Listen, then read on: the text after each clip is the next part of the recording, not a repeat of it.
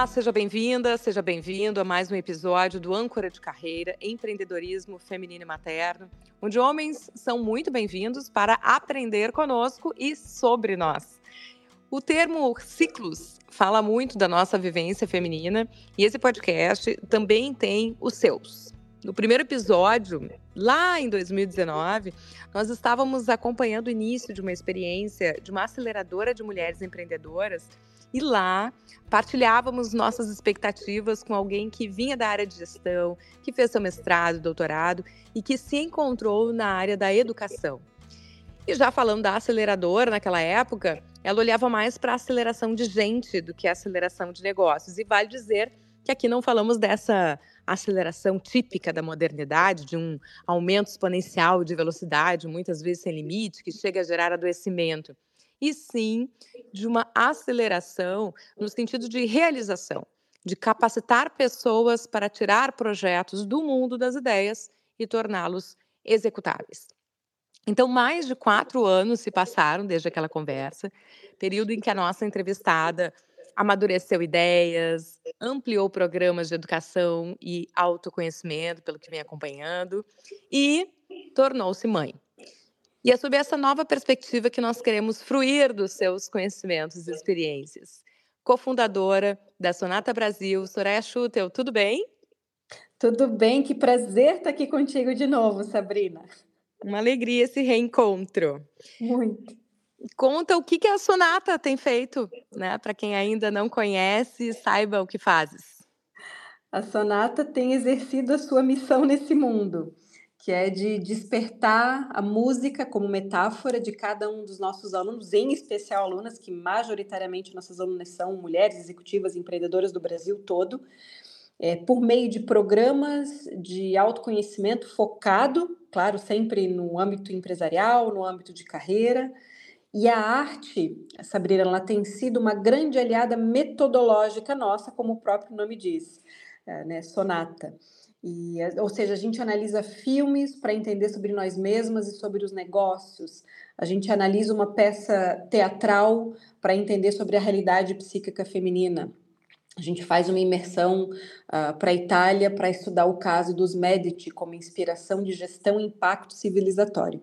Então, a Sonata é a primeira escola de gestão do Brasil que desenvolve o sujeito gestor, ou seja, o ser humano, por meio da arte.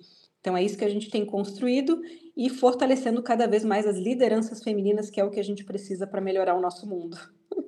Eu admiro demais esse trabalho e esse olhar, né, do, sobre a empreendedora, a pessoa, né, para além do seu empreendimento. E muito do que foi o propósito quando comecei a fazer também o âncora de carreira, nesse sentido de uh, que as mulheres trazem muito uh, para a sua carreira, ou cruzam a sua carreira com a sua vida pessoal, assim como, na verdade, hoje em dia está todo mundo descobrindo, né, o quanto nós somos seres íntegros.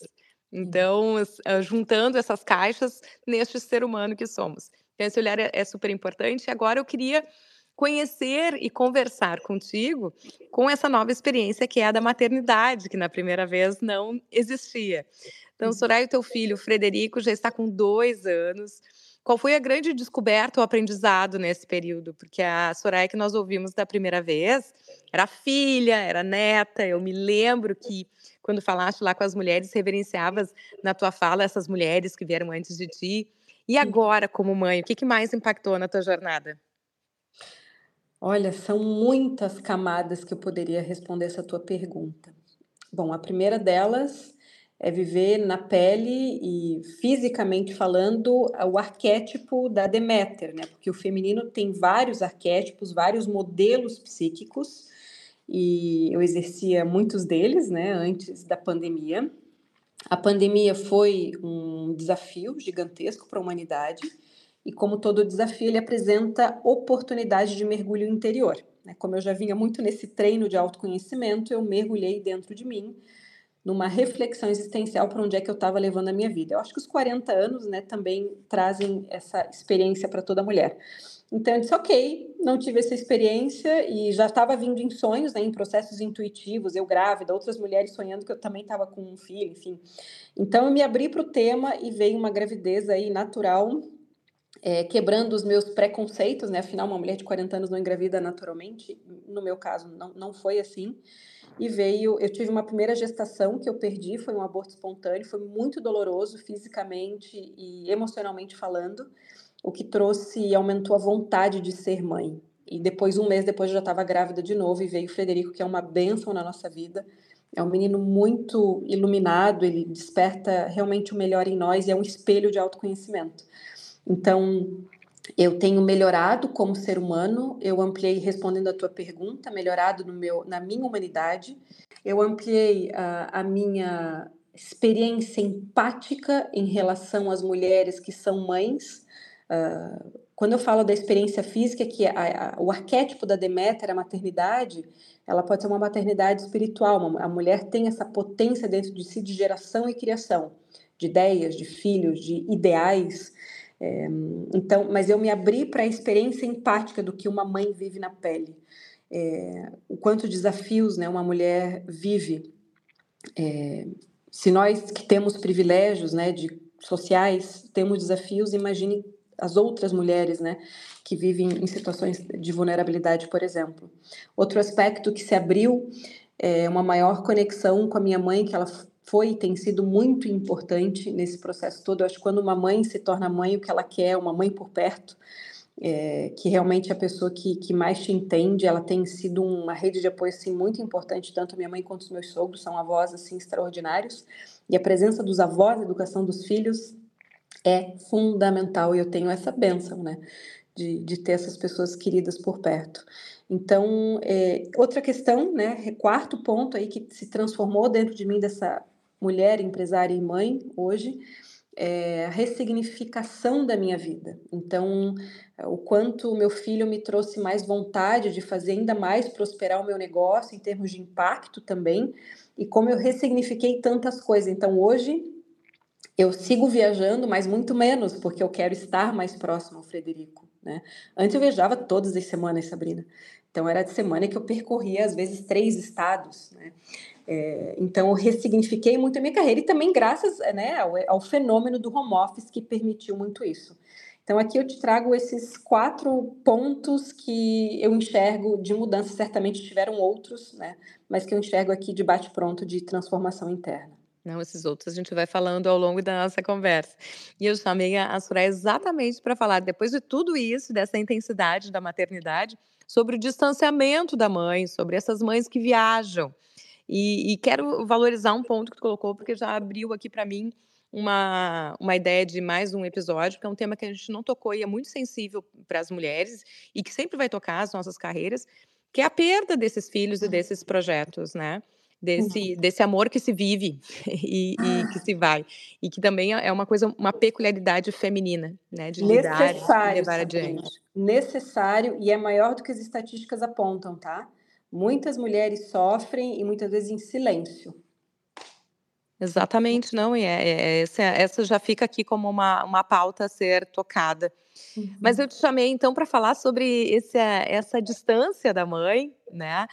Porque eu ouvi uma reflexão tua quando foste realizar um projeto fora do país, acho que foi esse na Itália, de uhum. algumas semanas, e sem levar o teu filho, né? Que é, tinha uhum. menos de dois anos, acho, naquele momento, não me lembro. E esse distanciamento, certo, que gera saudade, que é um ponto mais ou menos sensível, dependendo da realidade de cada mulher. Que recursos tu encontraste para dar conta disso, Soraya? Minha cara, muitos. é, vamos lá. Primeiro ponto que eu preciso trazer de reflexão, né? Essas viagens, elas estavam sendo gestadas, como eu comentei, a maternidade na mulher ela é física, mas ela também é metafísica. Então a gente pode gerar projetos, né, de tanto impacto humanitário. Então essas viagens imersivas estavam sendo gestadas desde 2019, seja experiência na Itália, seja experiência em Portugal. Veio pandemia, tivemos que literalmente cancelar os programas depois veio o Frederico e claro que puerpério, né? E eu amamentei, então eu precisava dar o tempo ao tempo. E então foi um planejamento de quando colocar esses filhos espirituais no mundo. Quando eu digo planejamento, foi exatamente quando eu vou fazer o desmame. A gente ainda teve uma mudança de residência no meio do caminho, então adaptação, tudo é adaptação. Eu sempre dei o tempo de adaptação ao Frederico. É o tempo para ele se adaptar para o desmame, o tempo de se adaptar à casa nova. Depois veio o tempo de adaptação na escolinha. Foi tudo muito planejado. Aqui acho que entra muito meu lado empreendedor e virginiana, né, de colocar as coisas na agenda, tá? Então foi, acho que o planejamento é fundamental, tá? Segundo, eu preparei vários recursos simbólicos, tá? Então, uh, ou seja, eu fui com a fala, falando, Frederico, mamãe vai viajar. Ele, eu já viajava, né, com viagens mais curtas dentro do país, ficava no máximo duas noites fora. Frederico, mamãe vai pegar o avião, eu vou estar tá lá. Eu sempre expliquei para ele tudo, né? Mesmo sendo uma criança de dois anos, e a coisa mais linda quanto, quando a gente trata um ser humano como ser humano, independente da idade, ele também desenvolve a linguagem. Meu filho fala tudo hoje, coisa uhum. mais querida. É, então, eu sempre expliquei para ele, né? Eu vou lá, vou estar tá com os meus alunos, é um projeto muito importante, faz a mamãe muito feliz. É, então, eu sempre deixei tudo muito claro para ele a realidade. Então, uh, outro ponto simbólico, eu fiz uma formação com uma médica que trabalha na área sistêmica e eu peguei um, um, dois coraçõezinhos de um lado e um outro coraçãozinho do outro lado com fio invisível, fio transparente conectando esses corações. E eu dei para ele antes da viagem, filho, esse aqui é o papai e a mamãe de um lado e você do outro. A gente sempre vai ter um fio nos conectando, independente da presença. Eu sempre expliquei para ele coisas, inclusive aparentemente difíceis. E ele pegava esse coração, né, como brinquedo. Então teve um preparo, teve conversa, né? Outro ponto fundamental, rede de apoio. É óbvio que se eu não tivesse uma estrutura seria inviável, né, Sabrina? A gente sabe disso. Então, minha mãe veio, né, ficou presente no início, depois vieram os meus sogros, porque meu marido foi depois também me acompanhar em uma outra viagem. Então, foram praticamente três semanas, mas com uma rede de apoio muito bem estruturada, a rotina dele na escola, tinha babá. Então, tinha uma estrutura, né? Mas eu sei que mesmo com estrutura, se a gente não resolve dentro de nós, a gente não se liberta, tá? Então, talvez aqui seja o que eu possa contribuir com, com as tuas ouvintes aqui do podcast. O ponto fundamental em tudo que a gente vai fazer na vida é que vida faz sentido para ti. E a gente nunca pode se abandonar, né? abandonar os nossos projetos, os nossos sonhos, aquilo que faz mais sentido na nossa existência. E claramente tudo tem o seu tempo. Né? Eu não poderia fazer isso no puerpério, seria, muito, seria impossível, eu não queria isso também. E para mim faz sentido manter projetos desses, né, de viagem. É, e sobre como eu lido com a saudade. É óbvio que teve saudade. Outra dica importante é quando a gente vai em viagem assim, a gente está bastante ocupada, né? Porque a gente vai sentir saudade à noite, já está cansada e já dorme mesmo. O telefone ajuda muito, ou seja, a gente ligava praticamente eu, né? E depois, quando meu marido foi, a gente ligava sempre, todas as noites, para conversar com ele, isso é importante. É, mas a lidar com a saudade, eu acho que eu sempre aprendi desde muito cedo a lidar com isso. Então, eu fui morar no exterior com 16 anos, eu fiquei longe da minha família de todos os vínculos por um ano, não tinha internet, não tinha celular. É, eu perdi meu pai muito cedo, então eu aprendi a lidar com saudade, porque o luto ele não desaparece, tu aprende a lidar com ele. Então, eu aprendi aos poucos a me conectar mesmo estando distante fisicamente, né? Então, acho que eu tive esse treino e criei esse músculo interno, mas acho que o que mais faz sentido aqui uh, de compartilhar, reforçando, é a gente não pode se abandonar. A gente não pode se abandonar e sempre encontrando essa justa medida e o teu modelo de maternidade. Acho que essa é a coisa mais linda. A gente não pode querer encontrar o nosso jeito fazendo copia e cola, mas sim aquele jeito que faz sentido para ti, não aquilo que o modelo social quer te impor, né? E fechando aqui essa resposta, a minha sogra também, ela disse, olha, quando o Oswaldo, que é o outro filho dela, né, meu cunhado, tinha oito meses, eu fiquei 30 dias na Europa e é um baita de um homem, uma pessoa super ética, sem trauma nenhum. Então, é, eu estou trazendo isso porque hum, eu vejo que é muito mais a gente com a gente mesma do que as crianças que, se tiverem amadas, cuidadas, elas estarão bem. E sabes que ninguém faz essa pergunta para os homens, né? Uhum. Exatamente. É, bom, essa, essa, tua, é, essa tua narrativa já me traz uma série de questões, algumas lembranças e, e algumas questões para a gente seguir aqui. Uma que tu falaste de, de, sentido, e eu me lembrei que no livro Em Busca de Sentido, do Vitor Frankl, ele cita o Nietzsche com aquela frase: quem tem o porquê viver aguenta quase todo como. Né? Porque é, esse, essa distância é o, o, como, porque a gente sabe o porquê está fazendo. Então dá um jeito que as coisas se realizem, né? E eu me ah. lembrei de, de cada um, como é importante essa, essa coisa de cada um ter a sua estratégia, até para não colocarmos aqui formatos e ferramentas e receitas. Quando eu fui a Londres e fiquei fora uns 11 dias, a minha filha mais velha tinha uns 3 anos. E, ah, bom, morri de saudade, eu disse que eu ia virar a louca da praça, porque cada vez que eu ia para uma pracinha e vi uma criança, enchia o olho d'água, assim, morrendo de saudade. E a gente tinha tentado fazer uma estratégia que uma amiga tinha contado, que era deixar uma, uma lembrancinha, alguma coisa para cada dia. Porque a minha uhum. mãe não queria que eu ligasse, porque ela já tinha feito uma outra viagem, que quando eu ligava, ela chorava depois de eu ligar. Então, uhum. não liga, senão não vai dar certo esse negócio, não consigo ficar com ela. E daí a gente foi deixando símbolos mesmo, né? Não era nada de uhum. valor, era algo simbólico para saber que a gente estava ali por perto, né? Porque a criança ainda está muito no concreto. Então, são coisas, estratégias que a gente vai criando para poder fazer essas realizações quando a gente as faz com convicção, né?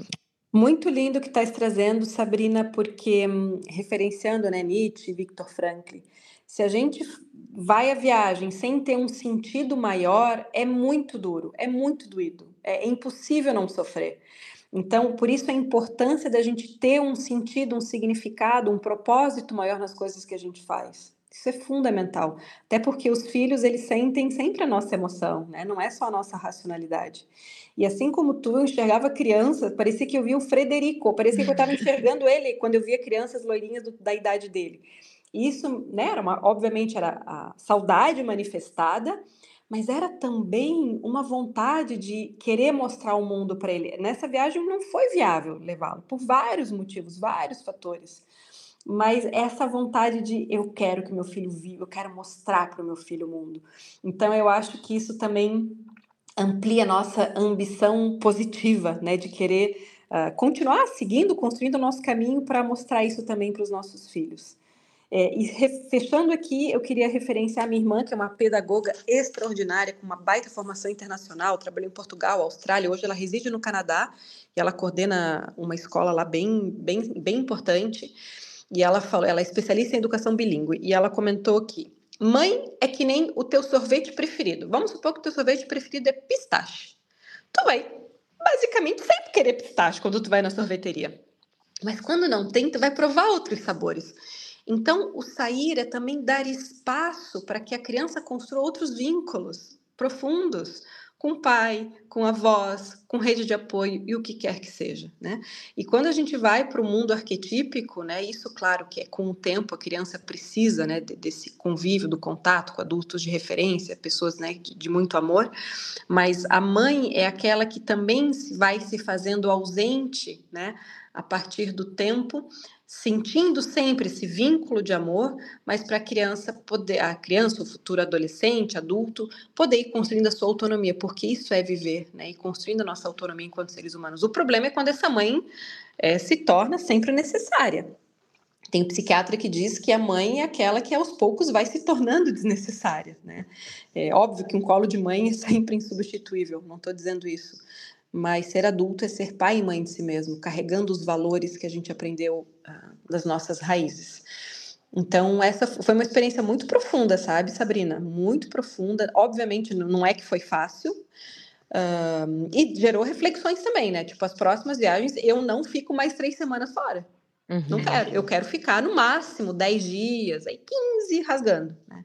Então, gerou reflexões do que eu quero, o que eu não quero. Né? Então, vem aí o, o processo de aprimoramento contínuo.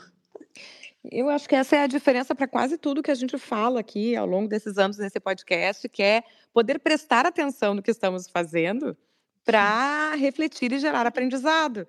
Que não significa, olha, foi bom, funcionou, né, deu certo, como nós estamos aqui falando de viagens que deram certo, mas certamente com aprendizados. Ó, na próxima eu vou fazer de tal maneira. Isso porque a gente prestou atenção, né, né, refletiu, conversou. Então, essa eu acho que é a diferença. E fico pensando que, que falamos aqui de, de viagens que nos foram realizadoras e, e uma escolha, né?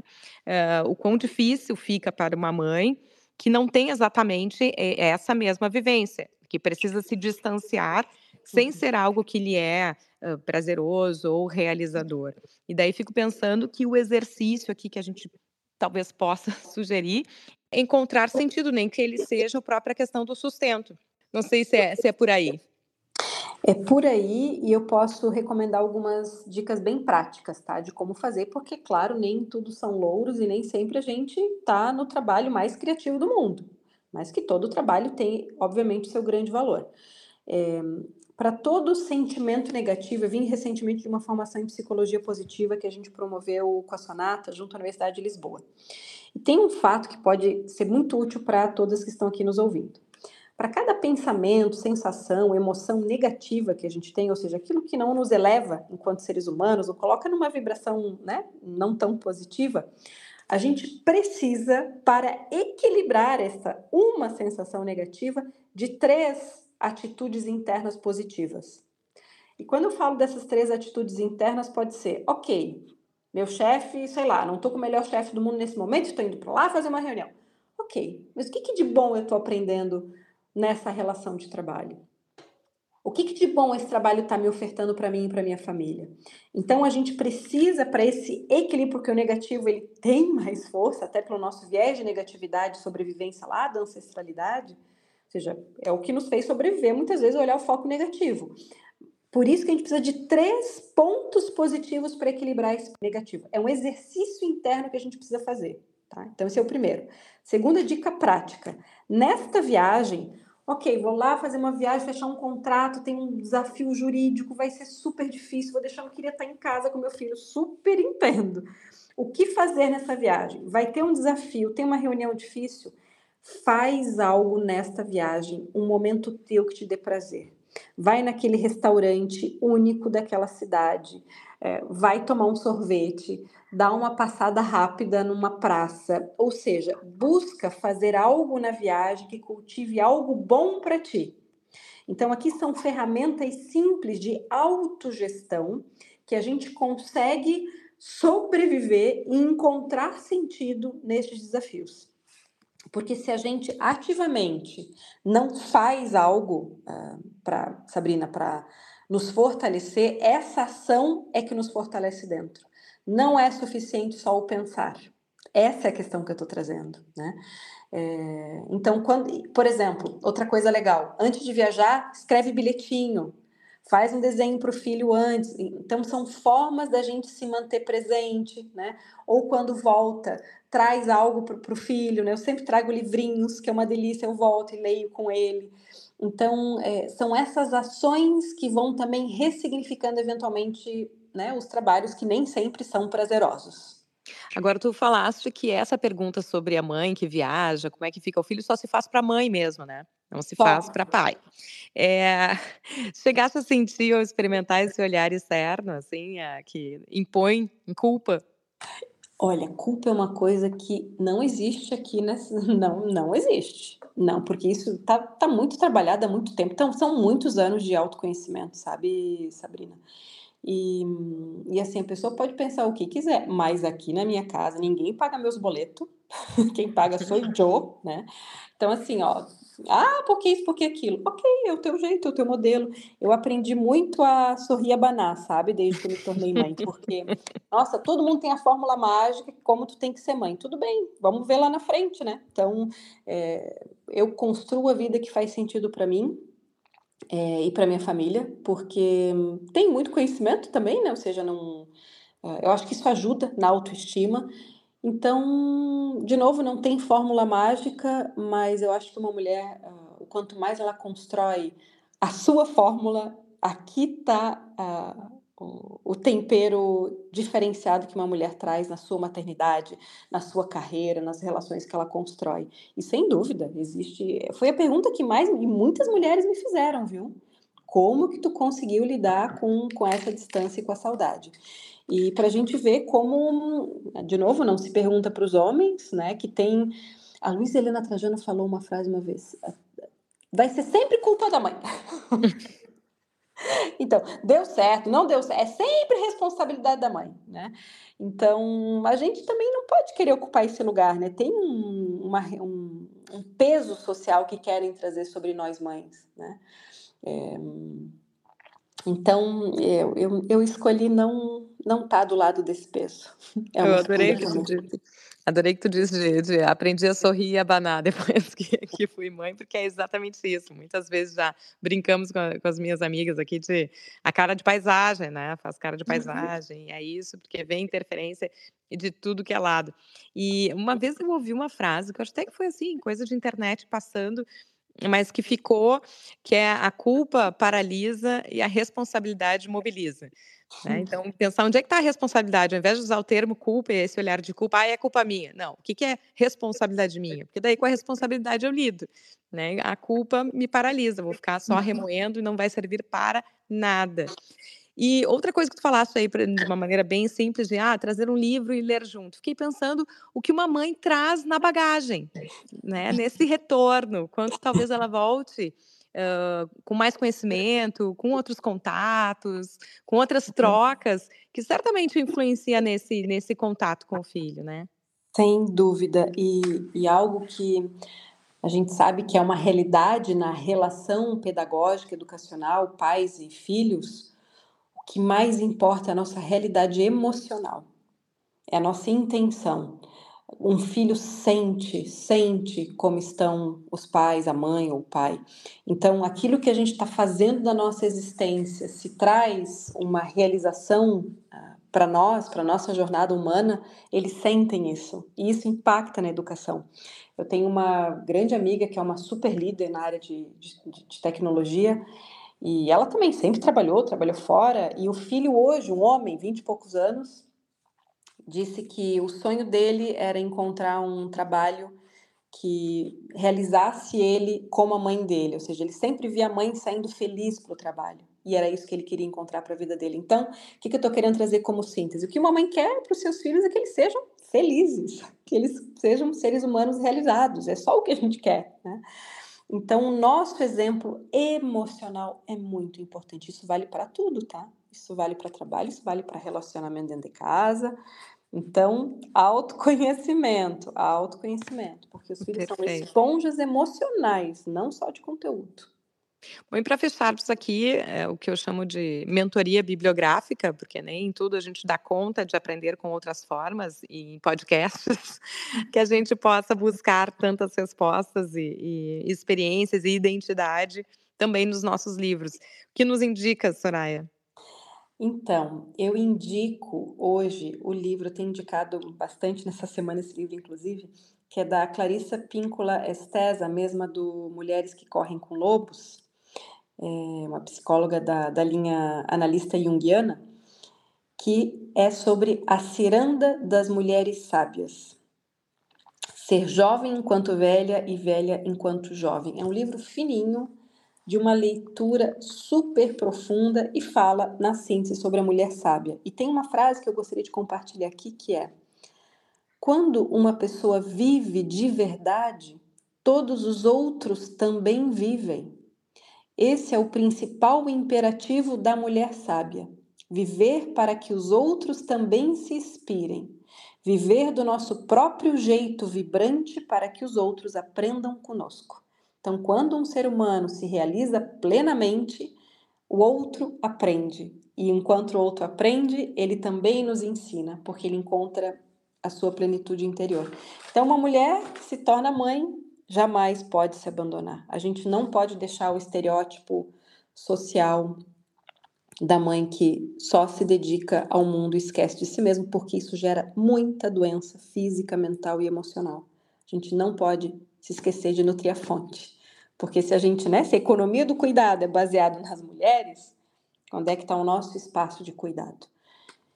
Perfeito, então eu tenho muito ouvido de tanto de representantes de entidades associativas e empresariais quando desse investimento na mulher, até por uma série de políticas públicas que ainda precisam evoluir, de quando se investe numa mulher, se investe na comunidade exatamente por esse impacto que tem no, no seu entorno. Eu, uh, coincidentemente, estou lendo também mais um livro da, da Clarissa, que é Libertem a Mulher Forte. E ela sempre traz, de uma maneira ou de outra, essa potência feminina, essa potência da maternidade, né? Que lindo. então, muito obrigada por, de novo, conversarmos num outro momento de uhum. vida, mas cruzando aí os nossos aprendizados e essa vocação que tu tens para a educação. Muito obrigada. Eu que agradeço, adorei a conversa. E obrigada a você que nos ouve. Já sabe, se curtiu o conteúdo, lembrou de alguém nesse momento, já compartilha. Até o próximo!